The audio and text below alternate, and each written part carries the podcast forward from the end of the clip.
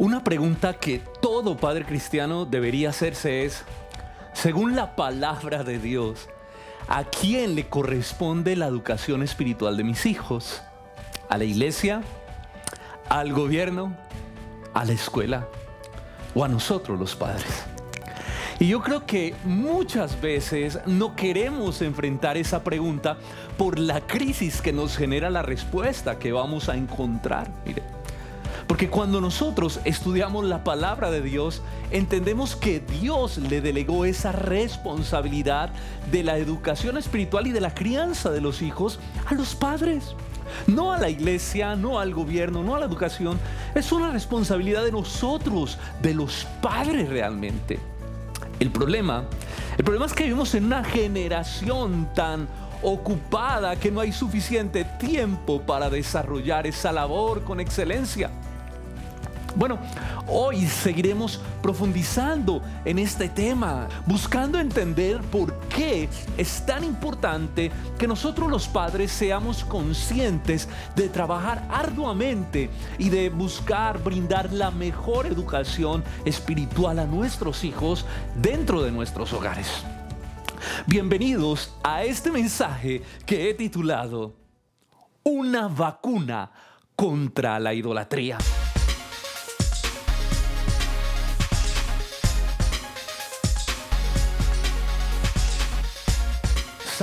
Yo creo que la pandemia devolvió la educación de los hijos al lugar que pertenece, al lugar, a los padres. Y eso es lo que pasó en esta pandemia. El problema es que muchos padres, como no lo habían asumido, no supieron cómo reaccionar frente a este hecho. Y muchos padres eh, no sabían qué hacer con sus hijos dentro de los hogares, teniendo a sus hijos allí todo el día porque no estaban acostumbrados a esto, no habían asumido este rol, se lo habían dejado a la, a la escuela, al colegio, al jardín. Miren, para mí, para mí, es un pensamiento muy personal, yo creo que la pandemia fue una gran oportunidad de parte de Dios para que nosotros los padres pudiéramos trabajar fuertemente en el corazón de nuestros hijos, para poder estar cerca de ellos y trabajar en su carácter, en su vida, en su corazón. Hoy, a través del texto que hemos venido estudiando en esta serie, el texto de Deuteronomio capítulo 6, vamos a analizar profundamente este asunto. Hoy vamos a estar mirando los versículos 4, 5 y 6. El mensaje anterior, quisiera recapitular un poco, en ese mensaje hablamos de lo trascendental que es tener una fe que sea digna de ser imitada por nuestros hijos, una fe que les impacte, una fe genuina, una fe apasionante, una fe que pueda atraerlos realmente a Cristo. Ese fue el mensaje realmente, o la tesis del mensaje anterior. Hoy vamos a hablar en primer lugar de la importancia de desarrollar un amor radical por Dios. Si ustedes leen el versículo 4, inicia así. Oye Israel, Jehová nuestro Dios, Jehová uno es. Versículo 5. Y amarás al Señor, Jehová tu Dios, de todo tu corazón y con toda tu alma y con todas tus fuerzas, dice este pasaje. Un pasaje maravilloso, profundo, lleno de contenido y de pasión. Cuando la Biblia nos manda, porque esto es un mandamiento, que debemos amar a Dios, nos exige que ese amor tiene que ser superior a cualquier otro amor que haya en nuestra vida. Que es un amor profundo que debe invadir cada una de las áreas de nuestro ser. Este versículo es supremamente importante, ya que él contiene el primer mandamiento de la ley moral de Dios, que nos manda amar a Dios sobre todas las cosas. Y este junto con el segundo, Jesús dijo que eran el resumen de toda la ley, los profetas, junto con amarás al prójimo como a ti mismo. Así que e, este, este texto, y los judíos sabían, para ellos este pasaje tenía una importancia trascendental en sus vidas. Yo creo que recuerden que este texto, en su contexto, el contexto de este pasaje, es un pasaje que está enfocado a los padres del pueblo de Israel. Dios quiere que ellos transmitan, lo hablamos hace ocho días, les dejaré la tarjetita por acá. Dios quiere que los padres transmitan el conocimiento de la palabra de Dios, su fe, su pasión por Dios, de generación en generación, a los hijos y aún a los hijos de los hijos. Estudiábamos hace ocho días, a los nietos. Estas son palabras que Dios está hablando a los israelitas justo antes de entrar a poseer la tierra prometida que Dios les había dado para poseer. Este pasaje pues se convierte en una especie de advertencia para que Israel pueda ser fiel, fiel en medio de una tierra que era totalmente pagana. Este pasaje es una especie de vacuna contra la idolatría, para proteger a sus familias de la idolatría con, las, con la que ellos se iban a encontrar cuando llegaran allí a la tierra de Canaán. Por eso el, el, título del mensaje, una vacuna contra la idolatría, particularmente para proteger la familia y para proteger los hijos. Mire, en primer lugar, el versículo 4, Dios dice, oye Israel, oye Israel, Jehová nuestro Dios, Jehová uno es. En este pasaje Dios recalca que Él es uno y que es el único Dios verdadero. Claro, sabemos que Dios es Padre, Hijo y Espíritu Santo. Tres personas distintas, un solo Dios verdadero. Él es el único Dios, es uno. Dios recalca su unicidad. ¿Por qué? Porque la religión cananea, donde ellos iban a llegar esas tierras, era una tierra de una religión politeísta que creían muchos, una cantidad impresionante de dioses. Y también era monolatrista, es decir, ellos creían que aunque hay muchos dioses, uno de ellos es superior. Por ejemplo, mire, ellos adoraban al dios denominado El, que era el padre de todos los dioses. Ellos adoraban a Dagán, el dios de los cereales, al dios Baal, al, dios Adad, el dios de la lluvia, a la diosa Acera, que era la madre de todos los dioses, etcétera, etcétera, etcétera, etcétera. Y una vez en la tierra prometida, los hebreos se iban a enfrentar, iban a quedar rodeados de estos pueblos que adoraban esta multiforme eh, deidad, tantos dioses en sus vidas. Estaban expuestos a la idolatría. Ahora, no olvidemos que Israel viene de una cultura egipcia donde estuvieron expuestos también a una cultura pagana, a la idolatría. Especialmente en Egipto también se adoraba al dios El, que ellos también se iban a encontrar en este lugar.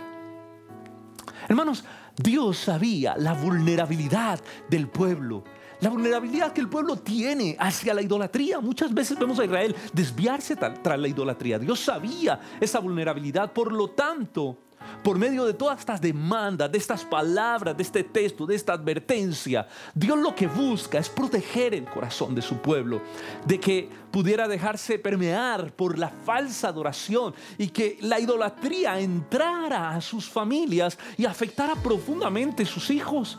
Las familias israelitas deberían tener muy claro cuál era el Dios al que ellos adoraban, el Dios al que ellos iban a servir en medio de esa tierra idólatra. Ya que si ellos no tenían esta claridad de la que Dios les está hablando en estos versículos, sus hijos iban a ser los más afectados e iban a terminar adorando otros dioses porque iban a ser absorbidos por una cultura idólatra. Por eso, la segunda parte del versículo, el versículo 5 nos dice, y amarás a Jehová tu Dios de todo tu corazón y de toda tu alma y con todas tus fuerzas. Es decir, Dios les está diciendo a ellos, ustedes tienen que ser un pueblo que me ame con fidelidad, dice el Señor, con todo lo que son no con el amor superficial con el que las personas aman sus ídolos. Ese amor que no es inteligente, ese amor que no tiene claridad, ese amor donde no hay verdad, donde no hay fundamento. Porque es que, hermano, la idolatría la idolatría no es más que una práctica cultural que se hereda. Es una práctica sin fundamento. Es una práctica que no es inteligente. Ustedes saben que el hombre, en su necesidad de adorar algo, porque fuimos creados para adorar, en su necesidad de adorar y no tener conocimiento de la verdad, el hombre empieza a crear, a diseñar sus propios dioses y adorar lo que se le ocurra adorar. Es una necesidad del corazón humano, la necesidad de adorar y cuando no hay verdad, la idolatría está presente para esto. Pero el verdadero amor, el amor por el Dios verdadero, nace realmente de conocerlo. Es un amor con fundamento. Nace de conocerlo a Él, de conocer su bondad, de conocer su gran amor con que nos amó, con que nos salvó, de conocer su misericordia con la cual Él nos cuida, nos protege, nos provee, de conocer su justicia, su santidad, su verdad, su soberanía, su perfección en todo su carácter, en todo lo que es de conocer, como dice la escritura, la belleza de nuestro Dios. De allí nace nuestra adoración. Es una adoración con fundamento, un fundamento que está revelado en la palabra de Dios, que revela su carácter y su naturaleza. Por eso Dios le dice a Israel que su amor se tiene que diferenciar claramente del amor que todos esos pueblos tienen por, por sus ídolos que el amor de Israel tiene que ser un amor inteligente, basado en la verdad revelada de Dios en las escrituras, en lo que Dios ha hablado de sí mismo y cómo Dios se les ha revelado a ellos. Dios dice, amarás al Señor con toda tu mente, con todo tu entendimiento. Nuestra fe no es una fe irracional.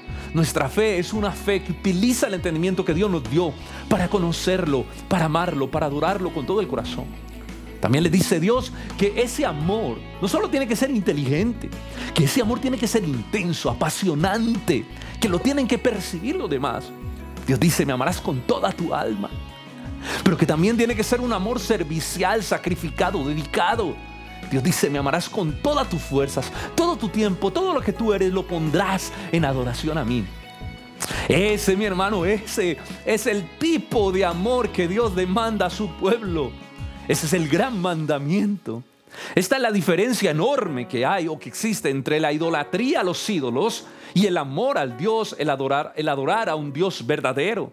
Esa es la gran diferencia, el gran abismo. Nosotros no tenemos una separación entre lo espiritual y la vida, entre lo santo y lo secular. Nosotros vivimos para Dios. Todo lo que somos, con todo lo que pensamos, con todo nuestro ser, vivimos para Él. Dios quiere que su pueblo viva la espiritualidad de esta manera. ¿Saben para qué? Para que sus hijos no se desvíen tras la idolatría. Para que vean una fe digna de ser imitada, una fe que es genuina, una fe que apasiona el alma. Si el pueblo de Israel no vivía una fe genuina, una fe apasionada, inteligente, comprometida, sus hijos serían absorbidos por una cultura totalmente pagana y terminarían adorando y sirviendo a otros dioses. Por eso Dios le hace estas demandas a los padres. Por eso Dios les habla tan seriamente acerca de quién es Él y acerca de la manera en que Él espera que su pueblo le adore. Para que esa pasión, para que esa adoración sea transmitida a sus hijos y a los hijos de sus hijos y el pueblo sea guardado de la idolatría a la que ellos iban a estar expuestos en medio de esta tierra. Permítame ahora hacer una aplicación de todo esto a nuestros días. Saben, nosotros, el pueblo de Dios, la iglesia, nos encontramos ahora sumergidos en una cultura similar a la cultura cananea, en una cultura totalmente pagana. Nos encontramos rodeados de una cultura idólatra Vivimos en un mundo politeísta donde se adora muchos dioses. Se adora el dios dinero, se adora el dios sexo, se adora el dios placer, se adora la droga, se adora la inmoralidad, la fama, se adora el poder, etcétera, etcétera, etcétera. Y no solo, no solo vivimos en una cultura llena de ídolos, sino que también vivimos en una cultura profundamente afectada y profundamente confundida en todas las áreas de su vida. ¿Por qué? Porque la idolatría produce confusión, porque la falta de verdad produce confusión en el corazón humano. La ignorancia produce confusión en nosotros. Hablemos un poco de cómo eh, esa idolatría y esa confusión han afectado realmente nuestra cultura. Miremos un poco en ejemplos, en ejemplos prácticos lo que nosotros podemos ver. Tenemos en primer lugar una generación confundida en cuanto a la verdad. Una generación que, que no conoce la verdad, que asegura que no hay verdades absolutas, sino que todas las verdades son relativas. Por lo tanto, cada persona puede construir su propia verdad. Es una generación que no cree que la palabra de Dios es una palabra, una verdad absoluta, porque no existen las verdades absolutas. Cada uno puede construir su propia verdad. Lo que tú creas es tu verdad. Lo que yo creo es mi verdad. Tú debes respetar mi verdad. Yo respeto la tuya.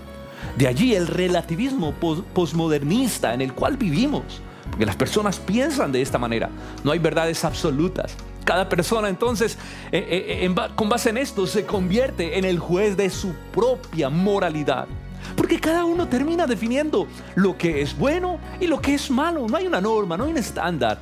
Esto es una gran consecuencia, déjeme decirle, de haber probado el fruto del árbol del conocimiento del bien y del mal, donde cada persona se construye, se hace su propio Dios, el juez de su propia moralidad y determina lo que es bueno y lo que es malo, de acuerdo a su percepción.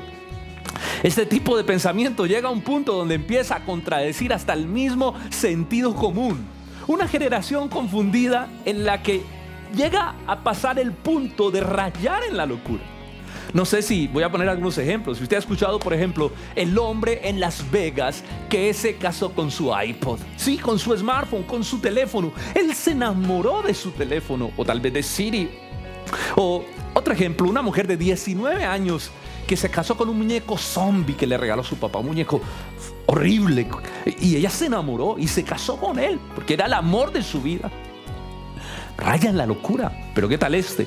Una mujer de 30 años en Alemania planea casarse con un avión tras de tener con él seis meses de profunda relación. Y cuando le preguntaron qué le atrajo, ella dijo, es que no sé, me sentí atraída cuando lo vi inmediatamente por sus alas, por sus alerones, por sus propulsores y me enamoré de mi avión. Y planea casarse con este avión después de seis meses de relación. Uno diría, wow, es una generación loca. Y déjeme decirte que esto es poco para lo que podemos ver más adelante. Estos son los resultados cuando no se tiene una norma de verdad. Cuando se permite que cada persona defina su propia verdad, el caos, la confusión se apoderan de dicha generación. Creo que eso es lo que estamos viendo. Creo que eso es lo que estamos viendo a nuestro alrededor. Y no me atrevo a pensar en lo que será en unas décadas si esta generación sigue pensando de esa manera.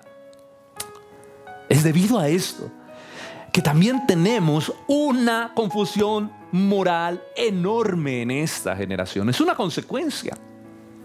Esta generación a, lo malo le llama bueno y a lo bueno le llaman malo. Nuestros hijos van a enfrentar una generación tan confundida porque es una generación que no tiene discernimiento, porque una generación que ignora la verdad, que no tiene normas de verdad ni no tiene normas de verdad para su vida, es una generación que pierde el norte de su moralidad, es una generación sin discernimiento. Ahora, y los cristianos, especialmente nuestros hijos, cuando los educamos en la palabra de Dios, en los valores, en los principios cristianos, Déjeme decirle que en medio de esta generación tan relativista, van a ser altamente perseguidos, criticados y discriminados por su fe. Van a ser hechos a un lado. Nuestros hijos y nosotros somos vistos como locos, porque en medio de un mundo loco, el que, el que piensa como cuerdo es visto como loco. Hoy en día, por ejemplo, un joven que, busca conservar su virginidad, algo que creemos nosotros, y conservarla hasta el matrimonio, de cuidarse sexualmente, es un joven aburrido, es un joven tonto. Es visto de esta manera, pero un joven promiscuo, un joven liberal, que está con todas las peladas, es un, es un ejemplo, es el macho alfa del grupo. Un joven hoy en día que tenga reservas morales es visto como anticuado Mientras que uno que no tiene freno por el pecado es un joven que es cool, dicen los chicos.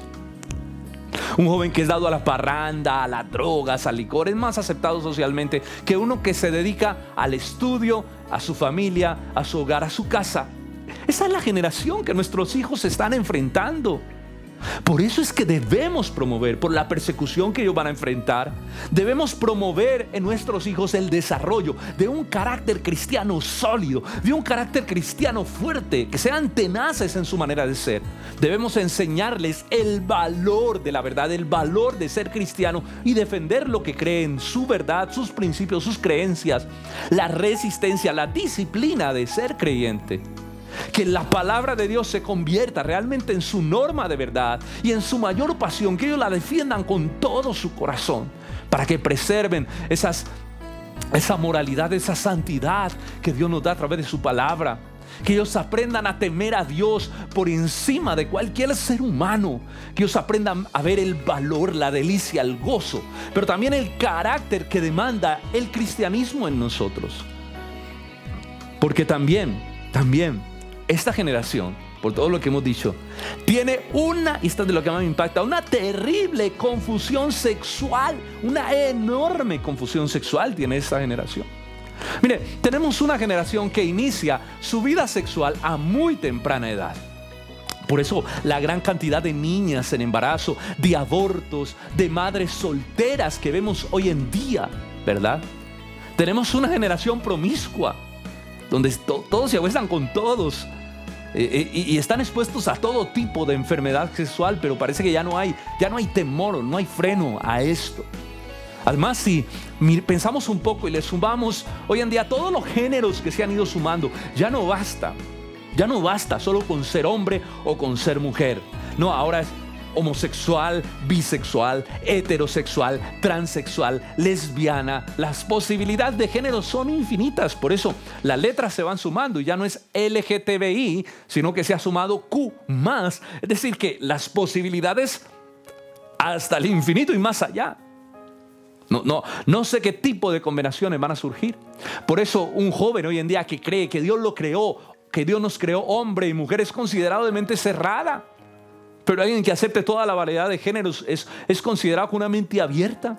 Hoy en día un joven que crea lo que nosotros creemos y nuestros hijos les estamos enseñando a creer, que el matrimonio está compuesto por un hombre y por una mujer, es un joven que realmente es retardado.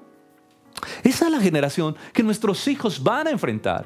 Y déjeme decirle, padre cristiano, que esa ideología de género es aquella en la que quieren educar a tus hijos y a mis hijos desde la escuela, desde la universidad, desde los medios de telecomunicación, desde, desde la televisión, desde el cine, desde la radio, desde todo lado. Quieren meter esta ideología de género para que sea aceptada como algo que es natural, como algo que es común. Y si tú, padre cristiano, no asumes la responsabilidad de educar y de criar a tus hijos y dejas esa responsabilidad a a otros, la escuela, al colegio, la confusión sexual que tu hijo tendrá será enorme, será muy grande. Y va a llegar un punto, un momento, donde, donde te vas a enfrentar a esa confusión y no vas a saber qué hacer. Porque esta es la generación a la que pertenecen tus hijos y, y mis hijos.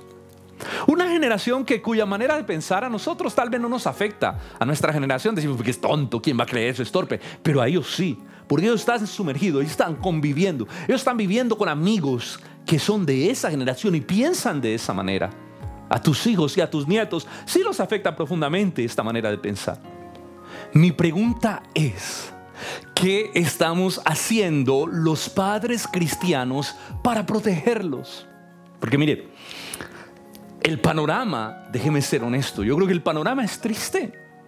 La verdad, la gran mayoría de padres están tan ocupados con su propia vida, algunos luchando por obtener los recursos, por ganar el dinero. Están corriendo esa carrera de la vida tan intensamente que no tienen tiempo para educar a sus hijos en la palabra de Dios. Esa es la verdad. Yo no sé, permítame hacer un comentario. Si usted vio que había un movimiento que se llamaba eh, un movimiento contra la ideología de género, todo esto que se levantó en un momento, que fue un boom, las cartillas, todo lo que se quería educar en los colegios. Y este movimiento se levantó contra todo esto y se llamaba Con mis hijos no te metes. Y fue muy popular y ha sido muy popular. Un movimiento que le dice algo muy claro, una verdad muy real al gobierno. A mis hijos no los educas tú, a mis hijos los educo yo. La sexualidad de mi hijo, el género, todo eso me compete a mí como padre. Es en el hogar donde los educamos. Y la intención es muy buena, es correcta. Es lo que debería ser, es lo que la palabra de Dios nos dice que debería ser. Con mis hijos no te metas, con ellos me meto yo. pero, pero alguien dijo que tristemente los padres no hacen esto. Que tristemente los padres tampoco se meten con sus hijos. Por eso alguien se atrevió a decir que este movimiento se debería llamar Con mis hijos no te metas, porque ni yo me meto con ellos. Así que no estoy hablando mal del movimiento, creo que es un excelente movimiento.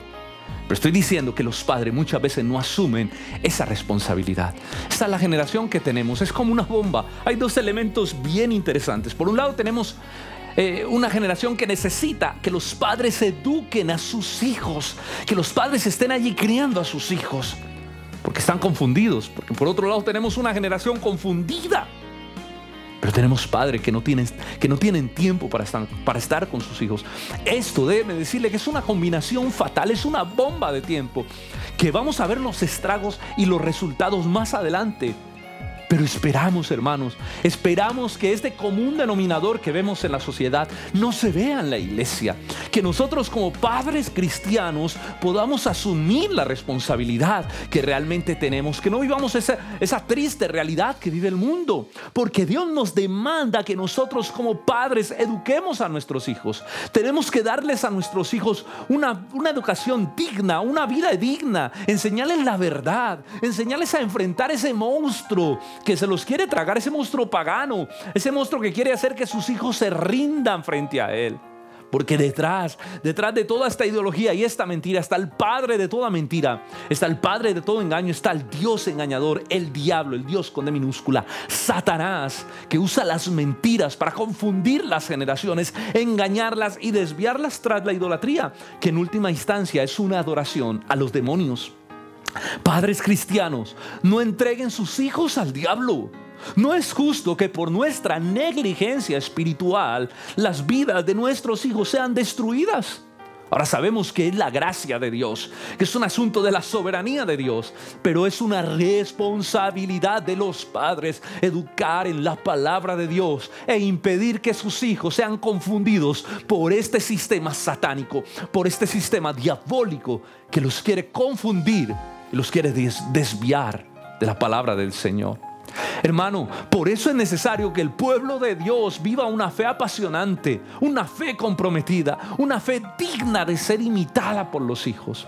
Que los padres enseñen el Evangelio y no solo lo enseñen, lo modelen en sus hogares, como lo hablamos hace ocho días. No permitamos, hermanos, que esta cultura pagana eduque y absorba la vida de nuestros hijos.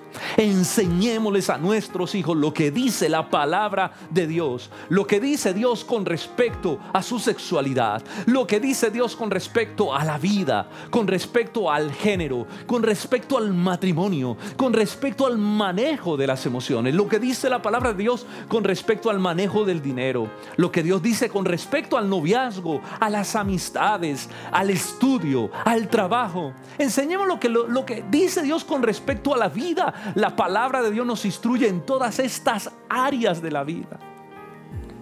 Permítame concluir esta reflexión y este desafío que te estoy dando hoy a través de la palabra de Deuteronomio capítulo 6. Permítame hacerte una pregunta. ¿Qué pasaría en la vida de nuestros hijos si nosotros llevamos a cabo esta tarea que dice Deuteronomio 6 con fidelidad. ¿Sabe qué pasaría? Lo que dice el versículo 2 y el versículo 3. Para que temas a Jehová tu Dios, guardando todos sus estatutos y sus mandamientos que yo te mando hoy, dice Dios. Tú y tu hijo y el hijo de tu hijo, todos los días de tu vida. Ojo, para que tus días sean prolongados. Y versículo 3. Oye pues Israel y cuida de ponerlos por obra para que te vaya bien en la tierra que fluye leche y miel y os multipliquéis como os lo ha dicho Jehová, el Dios de tus padres. Si usted mira y analiza el texto, Dios está haciendo una promesa a los israelitas y diciéndoles, hay dos promesas que están acuñadas dentro de, esta, de este mandamiento, de esto que les estoy demandando hoy. En primer lugar, Dios promete que sus días serán alargados. Y yo creo que ese es el caso de nuestros hijos. Porque miren, si conocen a Cristo, si Cristo llega y se revela sus vidas y la palabra de Dios se hace vida en ellos, sus días van a ser alargados sobre la tierra. Ellos van a vivir sabiamente, prudentemente, inteligentemente. Además que tendrán vida eterna por entregarle sus vidas a Cristo. Vida eterna, eso, eso, eso sí es alargar los días, alargarlos por los siglos de los siglos. En segundo lugar, dice la escritura que ellos contarán con el favor de Dios para que te vaya bien en la tierra que vas a poseer. ¿Cuántos de aquí que están escuchando este video quieren que a sus hijos les vaya bien? Quieren que sus hijos tengan larga vida sobre la tierra, que les vaya bien en todo lo que hacen.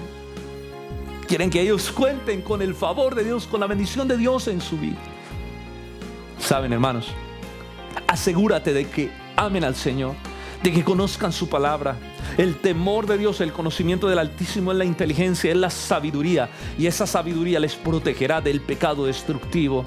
Las vidas de tus hijos van a ser protegidas por la palabra de Dios. Enséñales que la amen con todo el corazón y que la pongan por obra en todas las áreas de su vida. Que se dejen guiar por ella, que no se apoyen en su propia prudencia. Hermanos, que podamos guiar fielmente a nuestros hijos en medio de una generación perversa que podamos guiar a nuestros hijos en esta magnífica aventura de conocer y vivir para amar, para adorar, para servir al único Dios verdadero, al único digno de ser amado, al único digno de ser adorado, aquel que dio su vida en la cruz por nosotros para salvarnos, para que vivamos para su gloria, para restaurar nuestras vidas. Que podamos ayudar a nuestros hijos a ser libres de ese monstruo de la cultura pagana que los quiere atrapar, que los quiere destruir, que quiere inclinar sus vidas hacia Él para que le adoren. Hermanos, escúcheme muy bien. Por favor, tenga esto muy presente. Pongamos, padres cristianos que me escuchan, la vida de nuestros hijos en las manos de Dios, de ese Dios bondadoso que tenemos enseñándoles fielmente a amarlo con toda su mente, con todo su corazón, con toda su alma y con todas sus fuerzas, a vivir esta aventura de la fe con pasión y con fidelidad. Guía a tus hijos a que amen a Dios con todo lo que son. Vive tú mismo ese tipo de vida. Y yo te aseguro, bueno, yo no, la palabra de Dios te asegura que el favor de Dios va a estar con ellos. Hermanos, nunca descuidemos nuestra tarea. Saquemos el tiempo necesario para instruir nuestros hijos en la vida espiritual. Esa es una tarea que no es ni del gobierno, ni de la iglesia, ni de los maestros. Es nuestra responsabilidad y debemos procurar hacerla con diligencia y de manera inteligente. Que el Señor nos ayude a poder educar a nuestros hijos y que ellos sean vacunados contra la idolatría.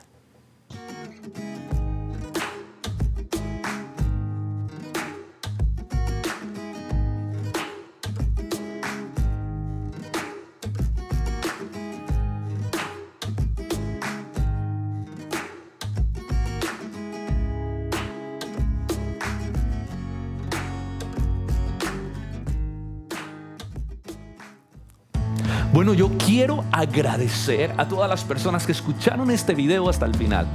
Y mira, y si realmente tú crees que este video fue de bendición, este mensaje fue de bendición para tu vida, para tu vida, yo te voy a invitar a que tú se lo compartas a aquellos que tú crees que lo necesitan. Compártelo en tus redes sociales, compártelo por WhatsApp, con tus contactos, con tus amigos, con tus familiares, para que ellos también puedan ser conscientes de esta magnífica tarea y de esta gran responsabilidad que tenemos los padres. No olvides de suscribirte al canal. Y no olvides de activar las notificaciones para que te llegue cada producción que estamos diseñando para bendecir el pueblo de Dios. También te pedimos que nos ayudes dejándonos un comentario. ¿Qué te pareció este video? Y dándole un like para que YouTube lo pueda mostrar a muchas más personas y estos videos puedan bendecir a muchas más familias. Un abrazo para todos ustedes. Les saluda el pastor Edwin desde la ciudad de Cali, nuestro maravilloso país, Colombia. Un abrazo para todos. Dios les bendiga y nos vemos en una próxima oportunidad. Chao, chao.